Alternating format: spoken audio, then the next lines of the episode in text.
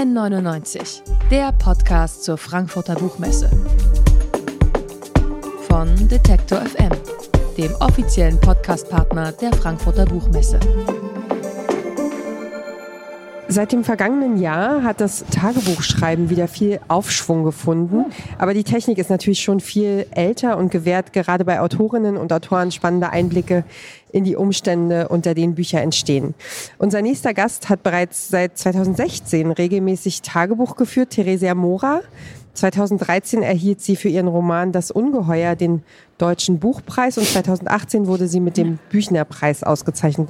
Sie zählt außerdem zu den renommiertesten Übersetzerinnen und Übersetzern aus dem Ungarischen. Und in Fleckenverlauf lässt uns die Autorin an ihrem Alltag zwischen Familie, Leben und Schreiben teilhaben. Ganz herzlich willkommen im offiziellen Podcast zur Frankfurter Buchmesse von Detektor FM und natürlich herzlich willkommen, Theresia Mora. Hallo. Fleckenverlauf, was meinen Sie damit erstmal? Ähm, den Titel habe ich gefunden unter meinen Untertiteln in, äh, in den Eintragungen.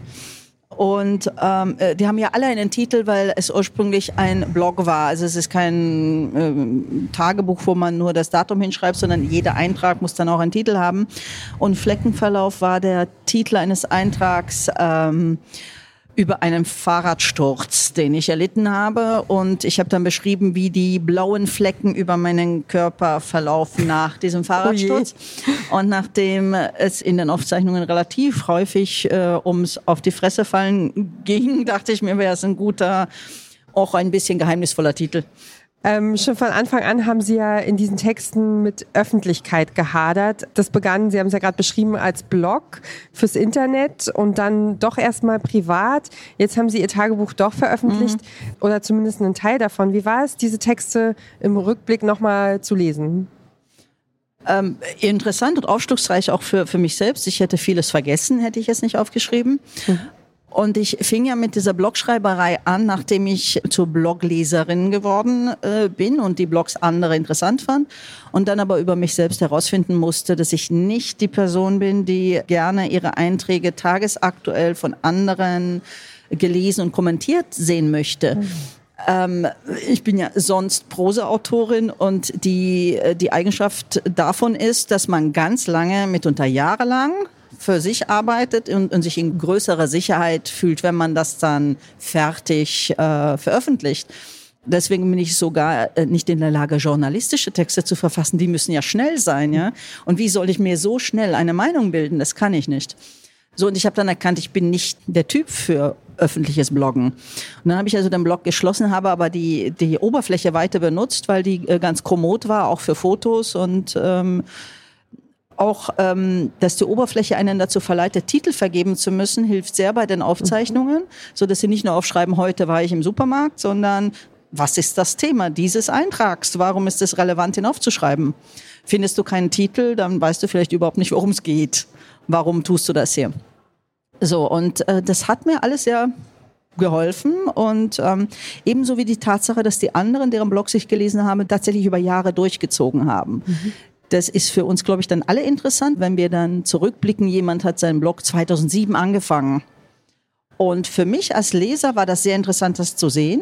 Und das hat mich dabei bestärkt, dass ich mir gesagt habe, aha, es kann auch für andere interessant sein, dann meine Einträge zu lesen. Und für mich selbst war es so, ich, das dauerte ja nicht so lange. Ich habe 2014 äh, äh, angefangen. Mhm. Und in meinem Alter verändert man sich in dieser Zeit nicht so stark. Also ich habe mich durchaus noch wiedererkannt. Und also ich konnte damit äh, gut leben.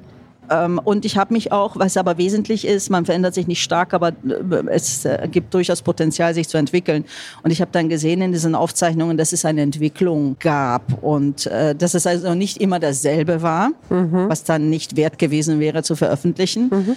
sondern es gibt durchaus einen Bogen also kann man daraus ein Buch machen. Wir haben in diesem Jahr hier auf der Buchmesse schon ein paar Mal mit Frauen gesprochen über mhm. die Herausforderungen, vor denen sie stehen. Auch Sie sagen in Ihrem Buch, dass Sie dieses Projekt angefangen haben, um eine, sagen wir, schwierige Phase zu überwinden. Mhm.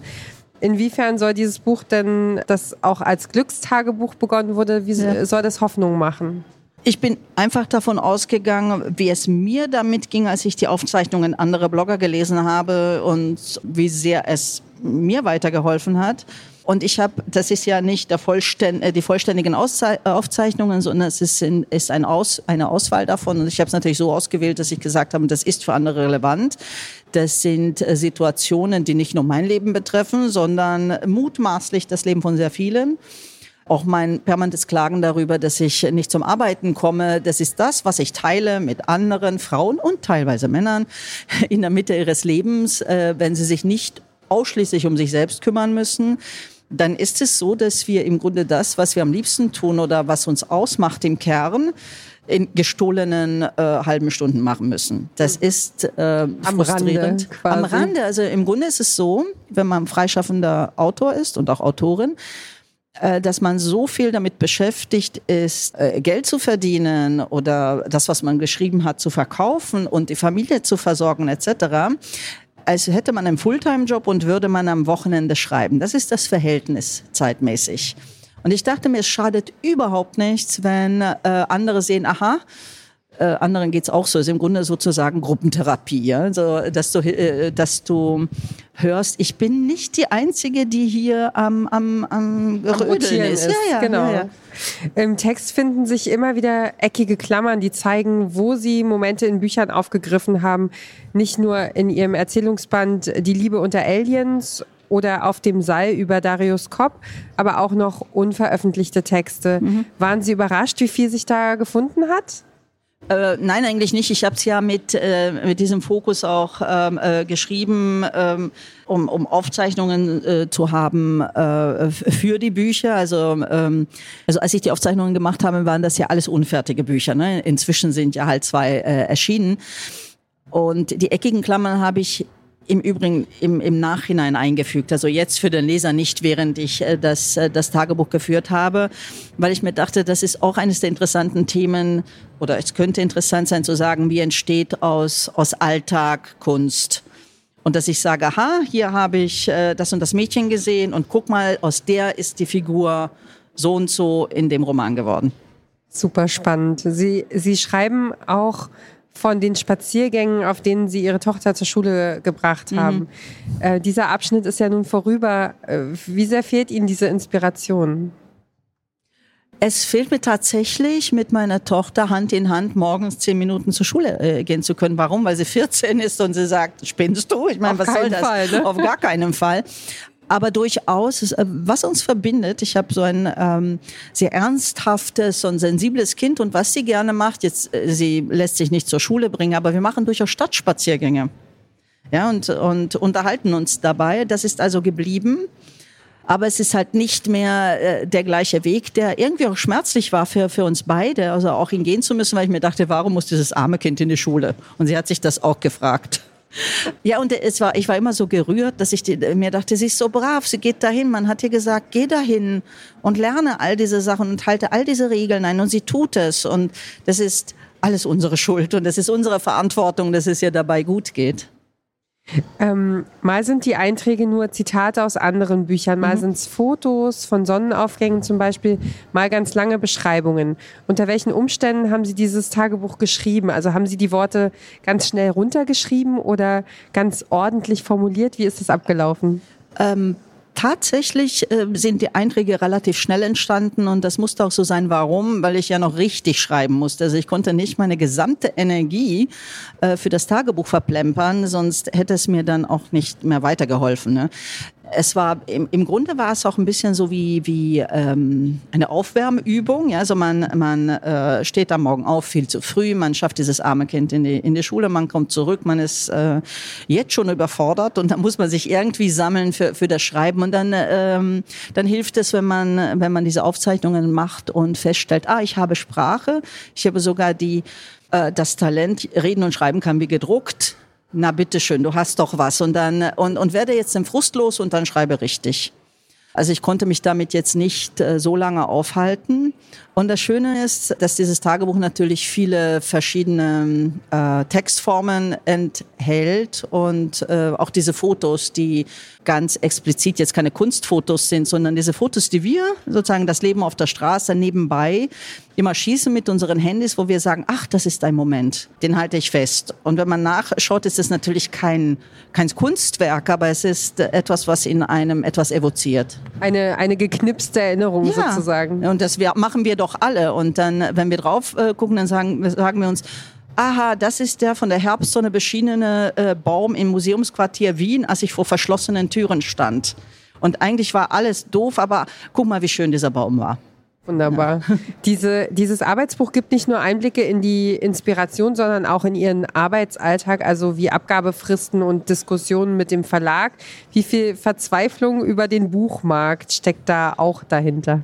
Ich muss sagen, ich, ich habe ja wirklich äh, sehr wenig Anlass zu klagen und das weiß ich auch. Und ähm, so be der Betrieb ist eigentlich ganz nett äh, zu mir immer gewesen und das weiß ich äh, auch. Ich bin eher dann verzweifelt in solchen Momenten wie schreibe für 200 Euro 5000 Worte, also eine komplette Erzählung zu dem und dem Thema bis übermorgen. Ja? Und das ist eine totale Überforderung. Wie soll man das hinkriegen? Und man, man äh, fühlt sich irgendwie auch schlecht behandelt. Was sollen diese 200 Euro? Ja? ähm, äh, wenn ich das anständig mache, arbeite ich wochenlang daran. Wovon lebst du denn, der mich mich äh, das gefragt hat. Also es geht ja gar nicht. Aber wir alle leben so, ne? Und wir müssen halt alle versuchen, das Beste daraus zu machen. Und was mich am meisten stört am Betrieb, ist gar nicht dieses, man, man äh, versucht, Kunst zu verkaufen. Und äh, das hat seine, seine Fallstricke oder Kunst zu vermarkten. Das ist halt immer schwierig. Ich bin eher überfordert von sowas wie einer Messe. Ne? Also wenn äh, viele Leute Wege, das ist mir zu viel, ich bin nicht der Typ dafür zum Beispiel Zug zu fahren. Ich bin nicht der Typ, von A nach B zu kommen, aber ich muss es halt, weil äh, das ist das, was Erwachsene tun. Aber darüber muss ich dann auch äh, teilweise dann auch klagen. Das ist ja aber auch gut, dass man es ein bisschen los wird. Ja, oder? Mhm. Ja. äh, sie zeigen sich äh, auch als Hadernde. Sie ärgern sich, wenn sie wegen Familienleben und Alltag nicht schreiben mhm. können, also nicht dazu kommen. Sie hinterfragen sich selbst und ihre Arbeit. Hat Ihnen das Tagebuch geholfen, diese Sorgen auch ein bisschen zu lindern? Ah, durchaus. Also erstens wird man es los. Zweitens strukturiert es einem doch den Alltag und das Leben. Ja, warum führen Leute Tagebuch? Im Grunde, um einen Beleg für ihr Leben zu haben, dass es diesen Tag gab. Dass man da ist. Dass man da ist, dass man einen Gedanken hatte, dass es nicht nur äh, ein völlige, völliges besinnungsloses Irren durch die Dunkelheit war, ja? dass man ein Leben hatte. Und dabei hat das natürlich äh, geholfen. Wenigstens hatte ich meine liebe gute Freundin das Tagebuch, der ich erzählen konnte, was die jetzt schon wieder mit mir gemacht haben. Und deswegen sollte das jeder von uns tun. Das sagt Theresia Mora. In ihrem Tage- und Arbeitsbuch Fleckenverlauf erzählt sie, wie sie lebt und arbeitet. Es ist bei Luchterhand erschienen, 285 Seiten, kosten 22 Euro ganz herzlichen Dank für das Gespräch natürlich. Und ich sage, mehr spannende, lustige, ernste und coole Gespräche gibt es bei N99, dem Podcast von Detektor FM von der Frankfurter Buchmesse. Ganz, ganz herzlichen Dank für das ich tolle danke Gespräch. Ihnen. N99, der Podcast zur Frankfurter Buchmesse. Von Detektor FM, dem offiziellen Podcastpartner der Frankfurter Buchmesse.